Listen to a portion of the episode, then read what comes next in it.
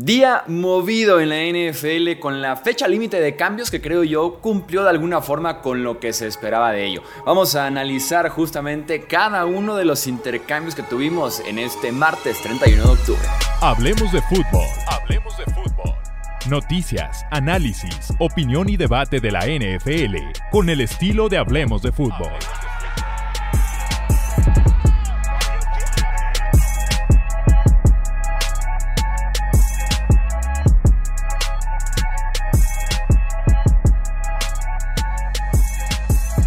¿Qué tal amigos? ¿Cómo están? Bienvenidos a una edición más del podcast de Hablemos de Fútbol. Yo soy Jesús Sánchez, un placer estar con ustedes nuevamente para debatir, analizar lo que fue estas últimas horas de la NFL antes de la fecha límite de cambios. Me acompaña para poder hacer justamente ese análisis mis amigos, colegas y compañeros, el buen Wilmar Chávez. Bienvenido Wilmar, ¿cómo estás? ¿Qué onda, Michuy? ¿Cómo estás? Un gusto, como siempre, venir a hablar hoy en, en un trade deadline poco habitual, ¿no? Normalmente es más decepcionante, hoy hubo buen movimiento. Y también anda por acá el buen Alejandro Romo. Bienvenido, Alex. Buenas noches, muchachos, y buenas noches a todos los que están ahorita en Twitch escuchándonos y posteriormente en eh, YouTube, eh, Spotify o por donde sea que nos escuchan. Saludos a todos. Vamos a platicar, como les decía, de cada uno de los intercambios que tuvimos antes de la fecha límite, justamente de cambios de la NFL. El principal por el cartel que acarrea tanto por el jugador como el equipo al que llega es Chase Young. El Edge fue cambiado a los San Francisco 49ers, procedente de los Washington Commanders. Washington recibe una selección de tercera ronda condicional del draft del 2024. O sea, estamos hablando de, tomando en cuenta un poco los resultados de San Francisco, que esperaríamos que estén en playoffs, avanzando de rondas y demás, podría estar por ahí de los 100 este pick, hablando de pick global en el siguiente draft. Wilmer, ¿qué calificación le das? ¿Qué comentario tienes sobre Chase Young a San Francisco? Me parece un fichaje de lujo para, para los Niners, o sea, una defensiva que tiene muchos nombres que por ahí no ha sido tan dominante como los últimos años, pero igual es una muy buena defensiva, las mejores de la liga. Y pues adquiere una, una pieza muy interesante porque el talento de Chase siempre estuvo ahí, en su momento era el jugador claramente mejor valuado en su, en su generación. Pero entre lesiones, entre el desarrollo, a veces un poquito temas de actitud en el campo no han permitido desarrollarse.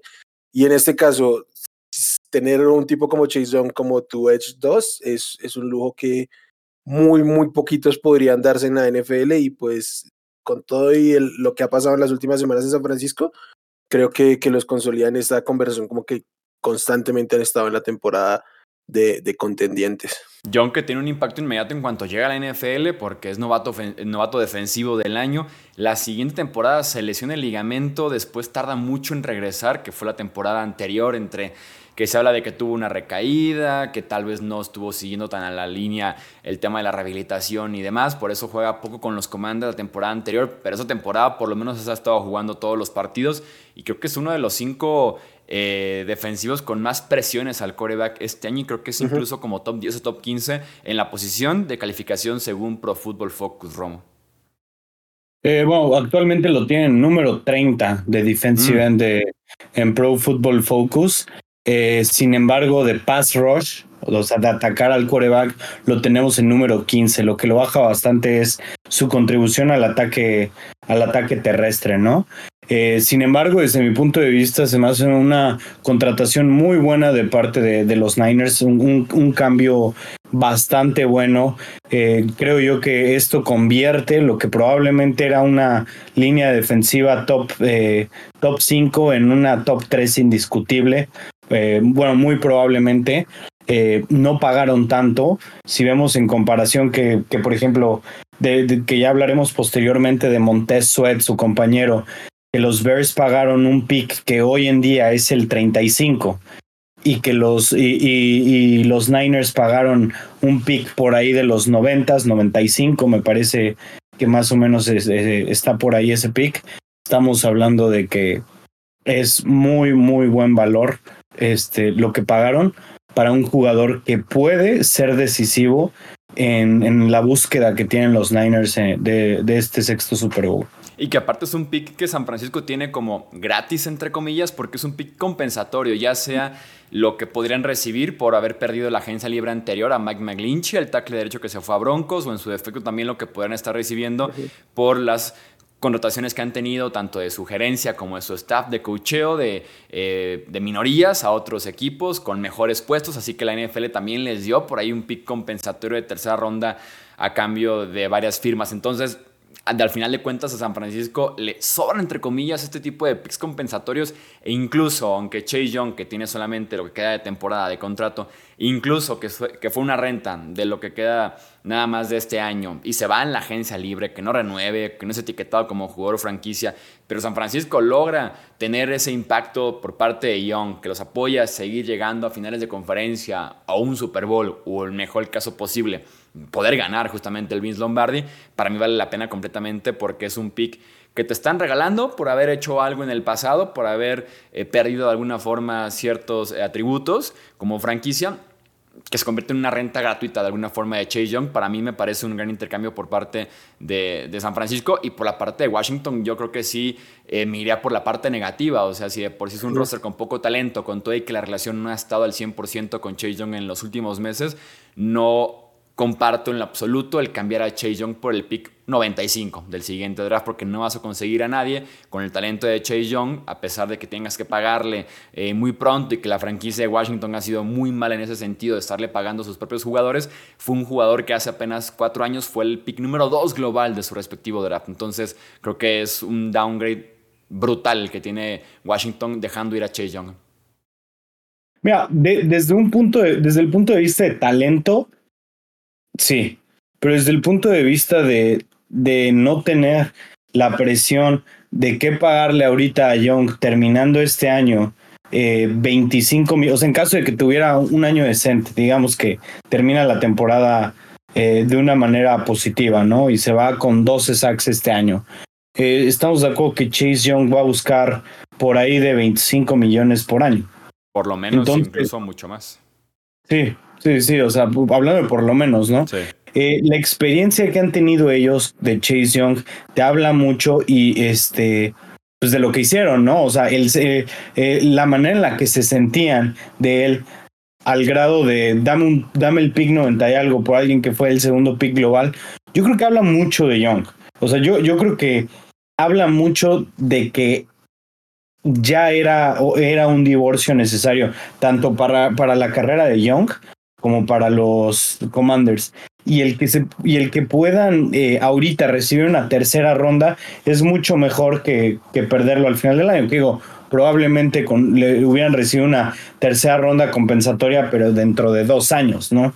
Entonces, pues por ahí, por ahí los puedo llegar a entender. Lo que no puedo llegar a entender, y no sé si quieras, eh, si quieras como de la mano ya pasar al siguiente tema, es deshacerse de él y de Montes Sweat. No, no entiendo la, o sea, el motivo por el cual deshacerse de ambos. Como contexto, Montesuet, el Edge también de Commanders, fue cambiado por una segunda ronda a los eh, Chicago Bears en el, en el mismo día, cuestión de horas. De hecho, primero es cambiado Sweat y después es cambiado Chase Young. Esta dupla que tenían de pass rushers jóvenes prometedores que de alguna forma, o más bien no de alguna forma, en cuestión de dos horas se quedaron sin ninguno de los dos. Y, y, rápido, nomás agregar 60 picks más bajo. O sea, o sea, pagaron mucho más los Bears con el pick 35 que los Niners con el 90 y feria.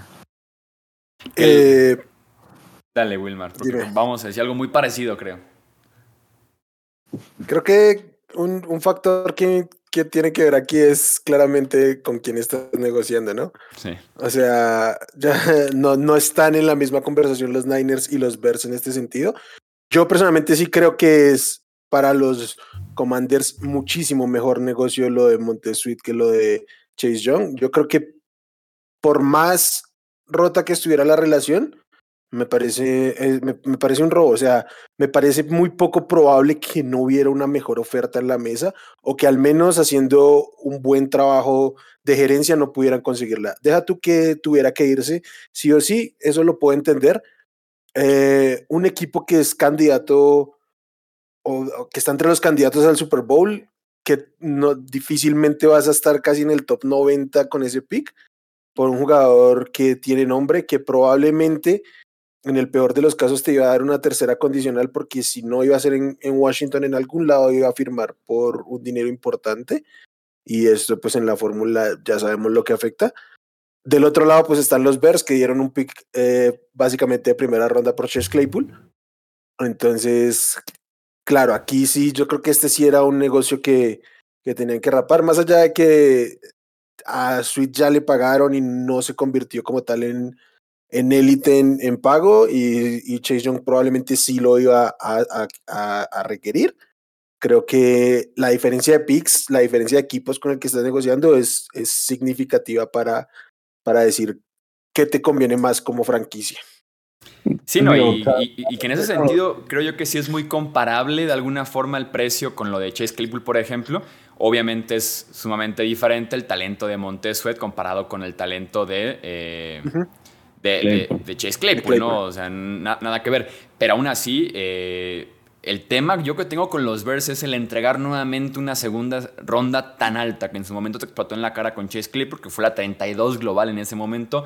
Ahorita sería la 35 la que estás entregando por Montesuet, que si es un jugador que te detiene más el juego por tierra, que tal vez no es como el pass rusher tan atractivo como lo podría ser un tipo como Chase Young en su momento, como los Nick Bosa, como los Micah Parsons, pero que de todos modos cumple con la tarea de llegar al coreback y en ese sentido yo no cuestiono en lo absoluto el talento, capacidad e impacto de Montesuet, simplemente critico el precio que se está pagando por un jugador que es agente libre dentro de dos meses, dos, tres meses, y que al traer a un jugador que lo hemos visto una y otra vez, al estar pagando ya un precio premium como es la 35 global por un jugador, le estás dando al jugador y específicamente a su agente todas las cartas para poder negociar como él quiera su nuevo contrato contigo, porque ya pagaste la 35 por él, ni modo que lo dejes ir dos meses más tarde, ¿no? Entonces, ya sea la etiqueta de jugador franquicia o un contrato bastante, bastante grande, es lo que te va a estar exigiendo para poder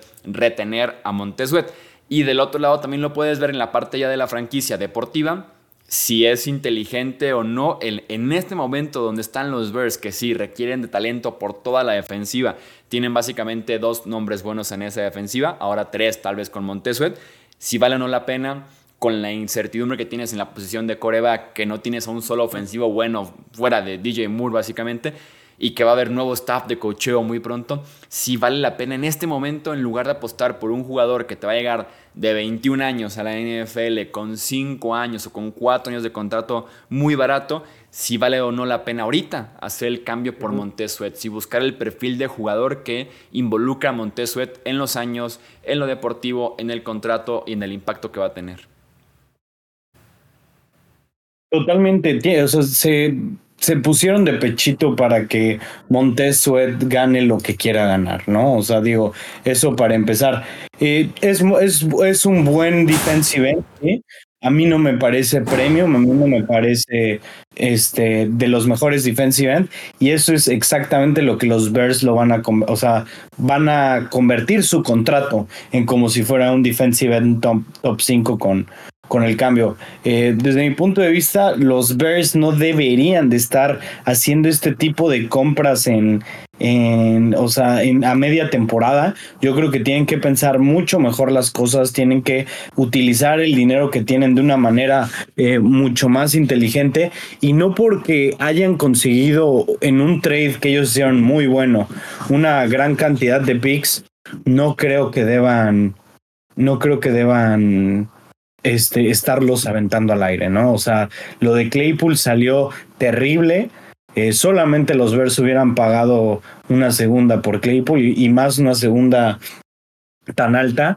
Y, volver a, repetir el mismo error de, este, de jalar el gatillo por un jugador por, por un precio tan alto me parece me parece muy mal de parte de los Bears. Por lo menos es mucho mejor jugador en ese sentido, pero insisto, no sé si es el momento en el que la franquicia más bien debería estar vendiendo, ¿no? En lugar de estar comprando talento. Que sí, si te esperas tres meses, hay 31 equipos que podrán estar interesados en la agencia libre por Montesuet o Washington en su defecto etiquetarlo y de todos modos vendértelo en un intercambio, no te asegura que llegue a agencia libre y sea tuyo. Es como adelantarte a tener los derechos del jugador antes, pero yo no sé si es el momento para que Chicago esté en esa posición. Y más bien, si vas a estar como tan coqueteando con el top 5 del draft, yo guardaría todo para la opción de hacer un intercambio posible por un Caleb Williams, por un Drake May o el coreback que te encanta tiene el draft, porque me queda clara que la era de Justin Fields no funcionará. Yo preferiría quedarme con todos los recursos posibles en el caso del draft para, para ir por un coreback en abril. Y que de todos modos, si se trata de billetazos, eh, creo yo que los puedes conseguir en la agencia libre. Tienen dos picks top 3 también. O sea, tampoco tampoco es el fin del mundo. Pueden hacer trade down uno de, uno de esos de, por decirte algo, del 1 al 5 y llenarse de, de picks de segunda, tercera y cuarta ronda, ¿no? Por decirte algo. Pero definitivamente no deben de estar haciendo este tipo de movimientos. O sea, los Bears hacen un movimiento bien y hacen o, dos movimientos bien, dos movimientos mal. Y, así estamos en un loop con, con estos Bears, con Ryan Pauls de General Manager. Sí, es como un, constante no entender en qué momento se encuentran como franquicia.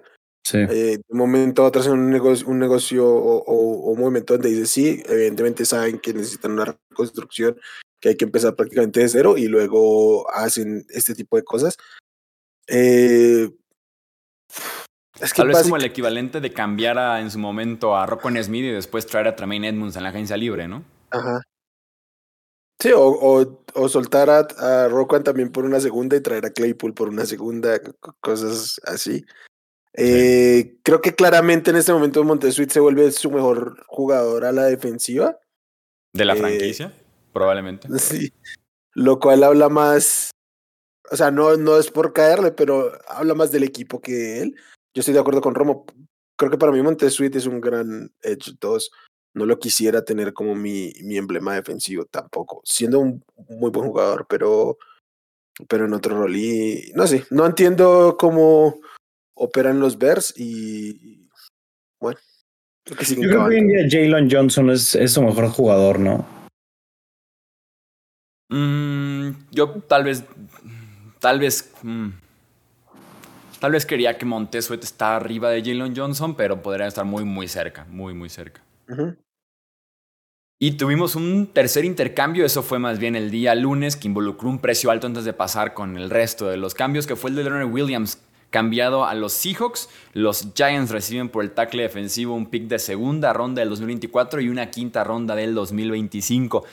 Este precio alto que se paga de alguna forma por Leonard Williams va de la mano con el que se coma básicamente todo el contrato a Nueva York. Está comprando de alguna forma una segunda ronda a Nueva York en ese sentido le iban a pagar o más bien le tienen que pagar 10 millones a Williams en lo que resta de temporada, 9.5 millones lo van a pagar los Giants y solamente 600 mil dólares, que es el mínimo, es el que va a pagar Seattle, ¿no? De alguna forma Nueva York diciendo, me como el contrato, mi temporada se acabó, entonces no solamente te cedo el jugador que a mí no puede tener un impacto mucho más grande en esta franquicia que no va a ningún lado, y aparte me estoy comiendo el contrato para que en lugar de, no sé, una cuarta y una quinta, que podría ser el valor de Leonard Williams real, una tercera y una quinta, se convierta en segunda, Seattle se ahorra esa parte y suelta justamente un pico un poquito más alto para buscar ser contendientes, adquiriendo un tackle defensivo especialista en el juego aéreo, que también tiene su buen impacto en el juego terrestre, que le hacía mucha falta a esa línea defensiva de Seattle, que hace unos cuantos días perdió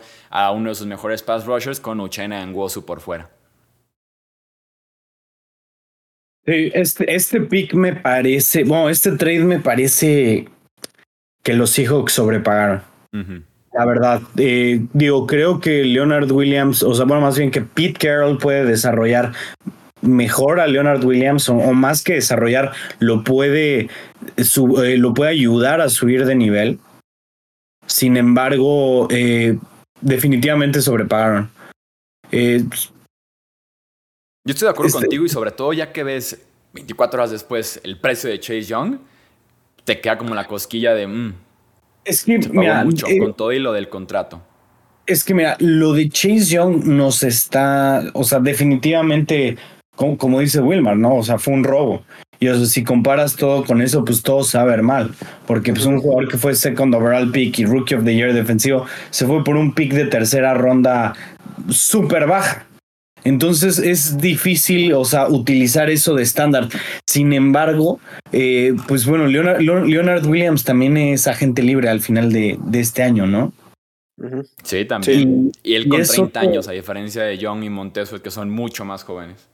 Y, y mi, mi tema con él es que no creo que valga lo que va a cobrar. O sea, hace tres años cobró 22, 23 millones de dólares por año. Ahorita, ¿qué va a estar buscando? Y la, y la realidad es que Leonard Williams no tiene, no, no está en el siguiente nivel, o sea, de, de un, de un tackle defensivo, no está en el siguiente nivel como para cobrar lo que, lo que va a pedir. Y o, la misma situación que con los Bears, ¿no? Ya pasas una segunda y una quinta ronda por él, pues ya estás prácticamente obligado a extenderlo. Sí, que creo yo con él se puede sentir más como una renta por el estatus en donde está Seattle comparado con donde está Chicago, ¿no? Chicago sí es muy a futuro, Seattle sí lo puede ver como un all-in en estos momentos. Eh, y sí, Leonard Williams también yo diría que es un red flag por ahí el hecho de que si lo consideramos en su momento o en algún punto de su carrera como un defensivo, un tackle defensivo de los mejores en su posición específicamente, creo yo que un tackle defensivo que hubiera sido de élite no hubiera sido cambiado ya dos veces, como ya lo fue con Leonard Williams, primero de Jets a Giants y ahora de Giants a Seahawks. Sí, pero es que a mí me parece, me parece un movimiento, no sé si correcto, pero creo que es un poco oportuno para los Seahawks porque ante el bajón de San Francisco, la inconsistencia de los dos equipos del, del este, creo que Seattle tiene una oportunidad servida para competir en serio. O sea, sí creo que en este momento hay unos cinco equipos en la nacional más o menos parejones, pero en este momento ellos son líderes de su división. Si pueden dar un paso adelante en cierto grado, creo que pueden aprovecharlo. Esto finalmente, en el peor de los casos, va a ser una renta que a la larga se les va a convertir en una tercera o cuarta condicional con lo que termine cobrando Williams en algún otro lado, porque probablemente lo va a hacer, más allá de la y eso, creo que ahí puede ir. Este, este pick debería ser tardío, quizás por fuera del top 50 al menos. Entonces, sí creo que es un poquito alto, pero creo que es el, el sobreprecio que tienes que pagar por sentirte contendiente y creo que los Seahawks lo entienden de manera correcta. O sea, es el momento para dar un paso adelante. Que luego salga San Francisco con Chase Young es un, es un poco injusto, es, es una anomalía que, que sucede aquí y ellos no tenían cómo saberlo tan claro. Pero creo que fue el, el movimiento correcto, intentar dando, darle un poco más de talento a esta defensiva, dar un empujón y si sale bien, ya ven qué, qué pasa en 2024 y si no, pues a ver qué le recuperan. Creo que no, no, me parece tan catastrófico, creo que es entender un poquito el momentum de cada una de las franquicias. Del lado de los Giants creo que parecen muy ganadores, pero a mí me sigue eh, brincando mucho que vamos para el tercer año de Ryan Dable y parece que recién empieza el proyecto Ryan Dable, como van súper lentos. Yo creo, que va, yo creo que va muy de la mano con que el roster también es muy pobre. Sí, pero, o sea, como que ya regalaron dos años en el que no ha pasado nada y todo el tiempo se supo que no iba a pasar nada, más allá de la eh, casualidad que fue terminar en postemporada el año anterior. Y avanzar una eh, ronda, que creo que puede ser bastante destacado. Como, sí, para sí, pero... para creer que tal vez que no se ha logrado nada. Entiendo tal vez si no se ha logrado nada, como sentar las bases para que a partir de ahí se repita cada año. Estoy de acuerdo contigo. A eso, a, eso, me refiero. La construcción de equipo no, no se ha visto. No han hecho lo suficiente y a, ratos parece que ni lo mínimo para darle un equipo a, a Dable que ya demostró que tiene con qué sentar bases para un equipo porque lo hizo con un roster mm, desastroso como lo fue el año anterior. Sí. Y creo que vamos para un tercer año y recién vamos a ver si empiezan a hacerlo. No sé, a mí me cuestiona, no digo que sea tan, tan malo porque en los Texans pasó lo mismo y creo que van por buen camino. Entonces, no sé, solo me brinca un poquito eso en qué momento, porque los, la NFL suele ser más inmediatista que eso. Yo no siento que sean contendientes como para pagar eso, la verdad.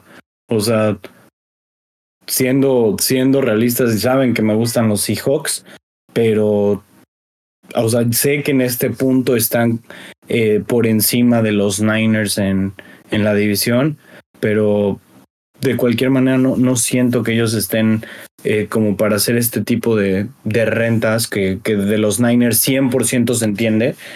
No, no me parece. Yo, yo siento que por un lado o es perder eh, o es perder un pick muy alto y esperarte al compensativo, como dices, tercera o cuarta ronda a ver qué, pero del siguiente año, cuando pierdes, o sea, cuando es un equipo que se está armando, que, que se está armando constantemente, o sea, que está haciendo año con año buenos picks este, en el draft y pierdes ese capital y o te obligas a, a pagarle a o te obligas a pagarle aquí por, o por quien acabas de, de canjear o vas, o vas a retrasar un poco eso con, con o sea, deshaciéndote una segunda ronda. No, no, o sea, no, me parece, no me parece un, un buen trade de, de, parte de, de Seattle dar una segunda ronda. Tal vez una cuarta ronda lo hubiera podido, hubiera podido aceptar por, por, e, por esta mini renta de este año para ver si se lo quedan. Yo por lo menos aplaudiría la actitud.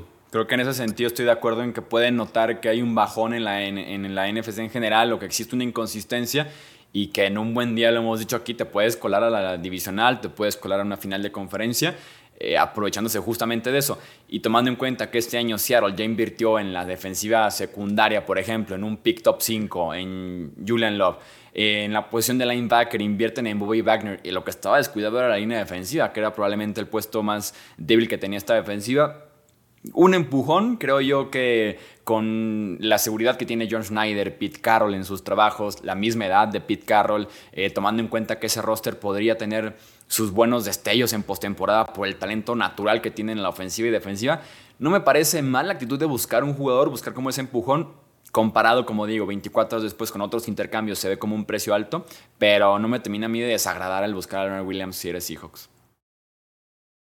Aunque el tipo ha sido inconsistente este año, pero no sé qué tanto puede hacer también Giants y qué tanto puede hacer Leonard Williams.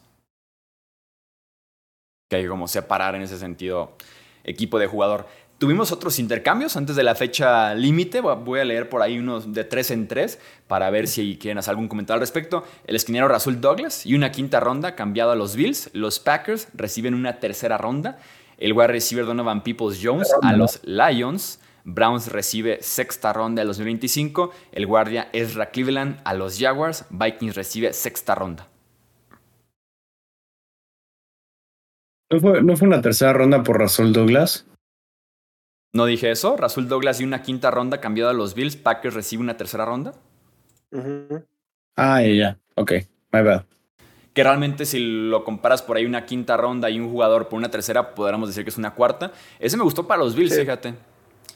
Porque Rasul Douglas es un tipo que ha tenido sus momentos en Green Bay y los Bills estaban perdidísimos, bueno, están perdidísimos en la defensiva secundaria, principalmente por las lesiones y porque el pick de Kairi Lamb fue un desastre en primera ronda no, hace le... un par de años. Cada vez que deciden atacar a Kairi Lamb va a ser una noche desastrosa para los Bills. Sí. Eh, y son creo tan que es lo agresivos correcto. en el blitz que necesitan un poquito de seguridad. Ajá. atrás. Sí, creo que básicamente eso, el, precio de una cuarta ronda por un jugador que llega a ser titular eh, inmediato, creo que es un, un precio interesante para, para un equipo que lleva, creo que años batallando con el con la secundaria, principalmente con ese otro cornerback. Eh, de los Packers también creo que no, me, no me parece mal, terminan quedándose con una tercera ronda que a la larga pueden tratar de convertir en, un jugador titular. Eh, igual creo que para los Bills, por la agresividad, como lo decíamos, igual con los Seahawks, me parece el movimiento correcto. Y me, me parece, a mí, a mí lo que me brinca de este trade es que ya aceptaron. O sea, que ya aceptaron los Packers que están en reconstrucción. Creo Sí, que claro. por hoy los Packers son uno de los cinco peores equipos de la NFL. Harían mal No, si no creen que están en reconstrucción. Y más porque es tan joven el equipo, sobre todo la ofensiva, que tiene a todos en contrato de novato, eh, menos a los corredores, bueno, Aaron Jones específicamente, eh, que creo yo que está clarísimo, ¿no? Que el- es a futuro el tema con los Packers y era momento de cambiar a Rasul Douglas, que puede sobrar en esa defensiva, de alguna forma, porque no es una pieza como para construir el futuro en Green Bay, Pero si es una pieza a la cual ya le pagaste en su momento, pues déjalo ir. No, o sea, no, no digo que no, lo que digo es que, o sea, está cañón que después de cuántos años, 20, casi 30 años, o sea, 28, 29 años entre Brett Favre y Aaron Rodgers, que siempre mantuvieron a la franquicia a un nivel muy bueno, eh, pues por primer año están en una verdadera reconstrucción, ¿no? O sea, yo, yo creo que a los, a los tres es la primera vez que nos toca ver esto de los Packers. Sí, completamente completamente. Y tuvimos otros tres intercambios. El quarterback Josh Dobbs a los Vikings junto a una séptima ronda. Cardinals recibe una sexta. El tackle defensivo Kentavious Street cambiado a los Falcons junto a una selección de séptima ronda. Eagles recibe sexta ronda. Y también la semana pasada Kevin Byard, el safety, fue cambiado a Filadelfia. Titans recibe al también safety Terrell Edmonds. Y selecciones de quinta y sexta ronda del draft del 2024. Y esos fueron todos los intercambios.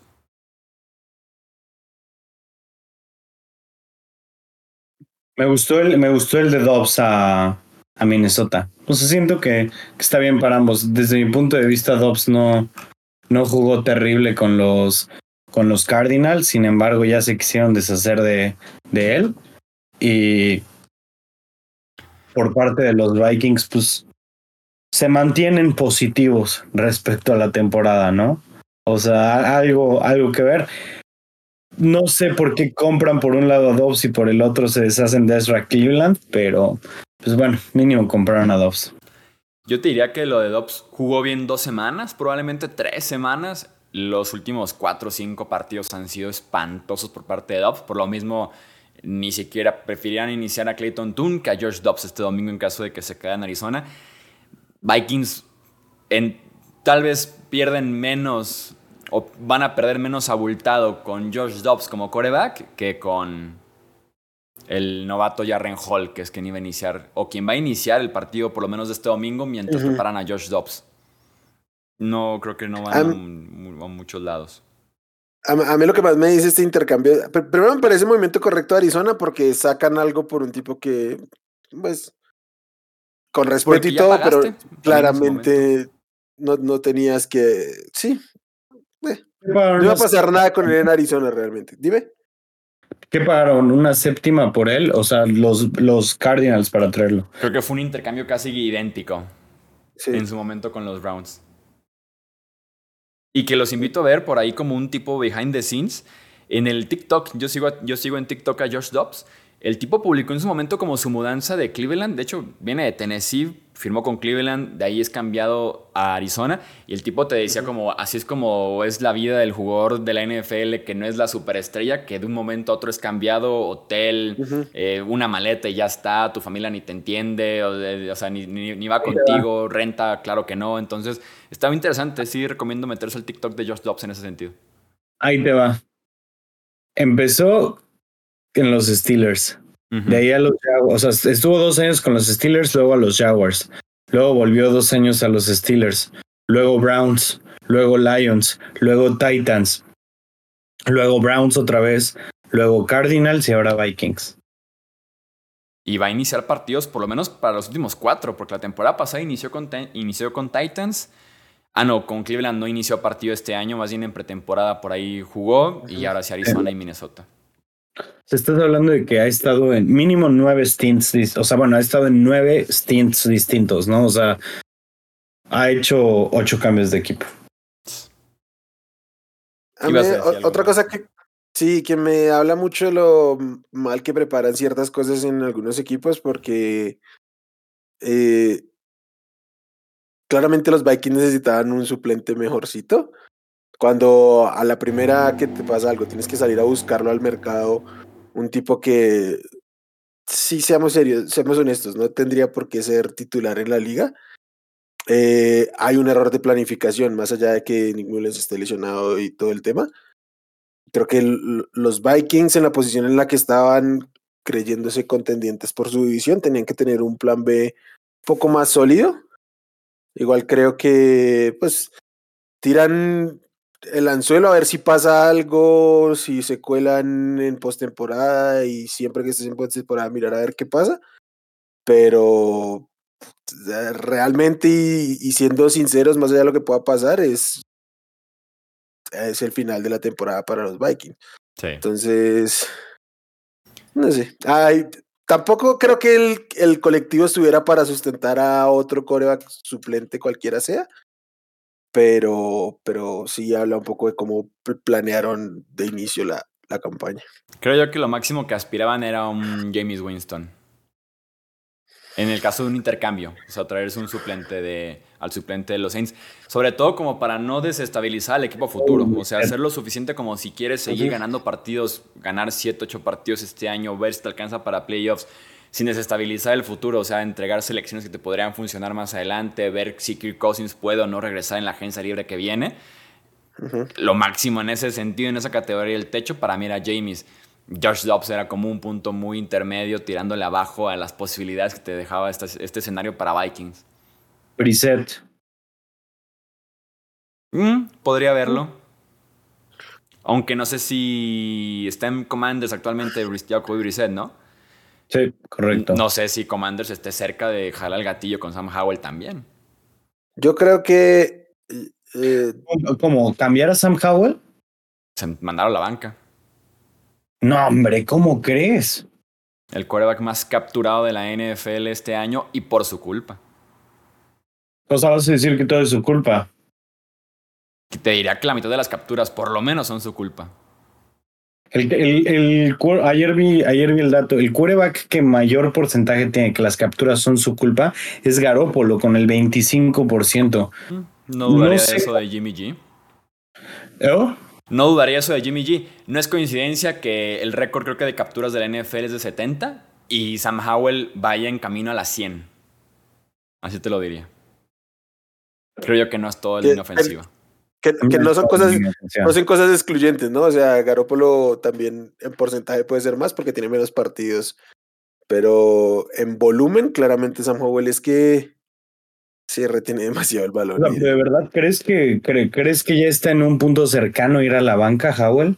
No cercano, pero si eh, aparte por la cantidad de capturas y aparte de que corre el tipo bastante físico, si se lesiona, ahí está Brissett. Y sí te diría que si Commander, sobre todo que ya vendió la casa por completo, se lleva siete partidos de, eh, perdidos consecutivos, no veo por qué no jalar el gatillo y meter a Brissett. A mí no se me hace que haya estado jugando mal. No, no realmente. estoy diciendo que esté jugando mal. que sí lo está. o sea, es que es, es entender Los un highlights de Howell están muy arriba, creo yo, pero la realidad de verlo, los 70 snaps del partido son malos. No, y, y yo les, yo se los dije desde, desde que estábamos haciendo las previas, yo les dije que no creía que los commanders eran tan malos como mucha gente creía, principalmente porque Howell puede, puede, ¿cómo se llama? Porque Howell puede mover el balón. Definitivamente, o sea, todavía le queda mucho por mejorar, pero pues estamos, estás hablando de que es prácticamente su año de novato, o sea, apenas, apenas está empezando partidos y no lo está haciendo mal. Realmente trae 67% de, de completos, trae más de, más de 2100 yardas, 13 touchdowns, 8 intercepciones, que sí está algo alto. Sí se tarda mucho en deshacerse el balón, pero de ninguna manera creo que creo que esté, vamos, ni cerca de que lo banquen a la verdad. No que lo manden en la banca, pero tener por ahí el plan B no me parece nada descabellado. Digo, si eres Washington yo- y vendiste todo, pues vendes también a, a Brissett, pero Sí. Yo es creo que yo también creo están planeando con Howell, o sea, que están haciendo su, están haciendo su hoy plan. por hoy Sam Howell no es para quarterback 2024 de los Commanders ni de broma. no. Ah, no, no, no, no estoy de acuerdo. Definitivamente.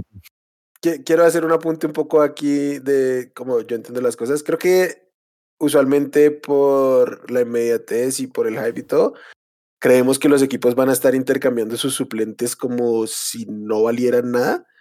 Y justo lo que les decía ahorita, o sea, tener un buen suplente en la NFL también es importante y los equipos no andan regalándolos así como si nada. Es más fácil cambiar un titular, por así decirlo, como Joshua Dobbs, que no lo ves a futuro. Creo que incluso el propio Sam Howell, si en algún momento hay un buen precio, puede cambiar. Que un equipo consolidado soltando un suplente o un equipo que tiene algo por qué pelear soltando a un coreback suplente porque eh, saben que en algún momento lo van a necesitar. No, estoy de acuerdo. O sea, definitivamente no es, no es algo que se hace. O sea, ¿por qué te desharías de tu suplente? Realmente. O sea, ¿por qué? O sea, digamos, por el precio que alguien va a pagar por un suplente, no vale la pena. O sea, digamos, por decirte algo, a menos de que llegaran con una cuarta ronda por. No, ni siquiera, con una tercera ronda por Brissett, muy probablemente no lo. No, nadie va a pagar una tercera ronda por Jacoby Brissett. Exactamente, nadie va a pagar una tercera ronda por Jacoby Brissett. Y, y tú, ¿qué necesitas para, digamos, para igualar el, el juego que te da Brissett? Más o menos un quarterback de tercera ronda, ¿no? O sea, de talento, un, un quarterback talento tercera ronda para ver si puedes hacer algo, este, o sea, para ver si puedes replicar la producción de Brissett. Pues más bien es el impacto más que producción, porque producción pues no tiene, está en la banca. Oh, sí, el, el impacto, el nivel, perdón. Sí, podría verlo. Podría, podría verlo. Muy bien. Fue el último juego de, de. O sea, ya vimos lo último de Kirk Cousins en Minneapolis. Yo no estoy listo para decir que no. Creo que la franquicia va a estar muy interesada en traerlo de regreso. La relación y el nivel de Kirk Cousins con Kevin O'Connell ha sido excelente, te diría. Uh Esa temporada, Kirk Cousins, por lo menos el último mes, estaba jugando como uno de los mejores cinco corebacks de la NFL. Entonces, yo sí le veo el interés a Minnesota de, de retenerlo. Y tomando en cuenta el tipo de coreback que es Cousins, como de pasar lugares, eh, pasar tiempos largos en ciertos lugares, el tema de la familia y demás, por más que pudiera haber interés de Falcons, por ahí de Niners en un escenario en el que no Brock Purdy no pueda levantar un poquito el nivel en los siguientes meses, creo yo que sí es muy de su interés quedarse en un equipo como Vikings. Y aparte es un escenario bueno, con buenos tackles ofensivos, con Justin Jefferson, Jordan Addison. No habría por qué él no quedarse tampoco para Kirk Cousins, con Kevin O'Connell también. No, y, y, y, además, moverte de Kirk Cousins te, te los pondría completamente en el limbo porque no son un equipo que se vayan a poner a, vender lo, más valioso que tienen. ¿eh? No, no, no, es que creo, creo que sería una decisión más por el lado de Kirk Cousins, de que algún equipo sea capaz de venderle un proyecto más atractivo fundamentalmente para ganar. Creo que incluso en términos de dinero, Cousins está por encima de todos, por su manera incluso de negociar, pero creo que sí puede haber un par de equipos y eh, yo personalmente estoy muy en los dos que nombró Chuy, que podrían ser capaces de montarle, de decir, tenemos un poquito más que ofrecerte para tener una oportunidad de, de competir que con los Vikings, porque sí, los Vikings tienen cosas muy interesantes en la ofensiva, pero llevan años lidiando con un problema. ¿Cómo? ¿Se te ocurren dos equipos mejores o qué dijiste? Sí, estoy muy con los dos que nombró Chuy, Atlanta y, y, San Francisco. Creo que pueden ofrecerle una oportunidad más, más real a Cousins de, de ganar. O sea, claramente Minnesota es un mejor equipo que Atlanta, pero Atlanta con Kirk Cousins sería un mejor equipo que Minnesota. ¿Que Minnesota sin duda. Sin duda, sí. La defensiva de Atlanta tiene mucho más que mostrar. Y las armas de Atlanta con un coreback muy bueno como Kirk Cousins y no lo que hemos tenido que ver con, con Desmond Reader. Eh, podría ser interesante. Incluso creo yo que a pesar de Arthur Smith, creo que Arthur Smith sí que ha sido un desastre, pero no creo que sea en este momento lo peor que tiene Minnesota. Es de Atlanta, perdón. Yo estoy de acuerdo en que si Vikings le preguntas hoy por hoy así de ¿quieres a Cousins el siguiente año? Te firma 100%, o sea, sin pensarlo. El tema es con Cousins, estoy de acuerdo contigo. Para empezar, como es un vato que se ve bastante familiar, o bueno, no se ve, que es bastante familiar, probablemente quiere estabilidad para lo que ya va a ser el, final de su carrera, probablemente el último contrato que firme, este, que firme bien. Y realmente creen ustedes que, que sería, o sea, que estaría atraído por irse a Atlanta, yo no sé, me cuesta trabajo creerlo. Pero por otro lado, los, o sea, los Niners no lo pueden pagar. O sea, los Niners no le pueden hacer una, una oferta para pagarle a, a Kirk Cousins. Pues tal vez siempre se encuentra la manera, sobre todo cuando se trata así de ajustar un coreback de un año y después ver qué puede hacer más adelante. Creo que se pueden encontrar las formas. Y serían mandar, mandar al diablo a Purdy y ya, here we go, empecemos con este tema. ¿Por qué no, no, yo, yo, por eso, yo por eso hice como un súper paréntesis en caso de que Brock Purdy no levante el nivel los siguientes meses. No, no, no estoy afirmando nada. Fue como un sí en caso de. Un sí condicional muy grande. No, está bien. Está bien. Yo, desde mi punto de vista, si fuera Kirk, de ninguna manera me iría a los Falcons sobre Carmen, Minnesota. Pero pues ya veremos qué, qué es de él. Yo, yo definitivamente creo que sí va a extender. Creo que deberían. Deberían. Tal vez por el bien de ambas partes, pero va a ser un tema interesante lo que pase con Kirk Cousins para el 2024. Lo que es un hecho es que no puede recibir la etiqueta de jugador franquicia por contrato. Está estipulado que tiene que convertirse en agente libre, eh, por lo menos durante unos minutos antes de que renueve o se vaya a otro equipo eh, de la NFL. Vamos a dejar hasta aquí entonces este podcast, esta edición de emergencia de la fecha límite de cambios. Nuevamente, gracias por acompañarnos en este, en este episodio. Recuerden suscribirse, compartir con tus amantes de la NFL, recomendarnos, dejar su like, seguirnos en redes sociales y que siga creciendo esta comunidad que tenemos muy linda aquí en el podcast.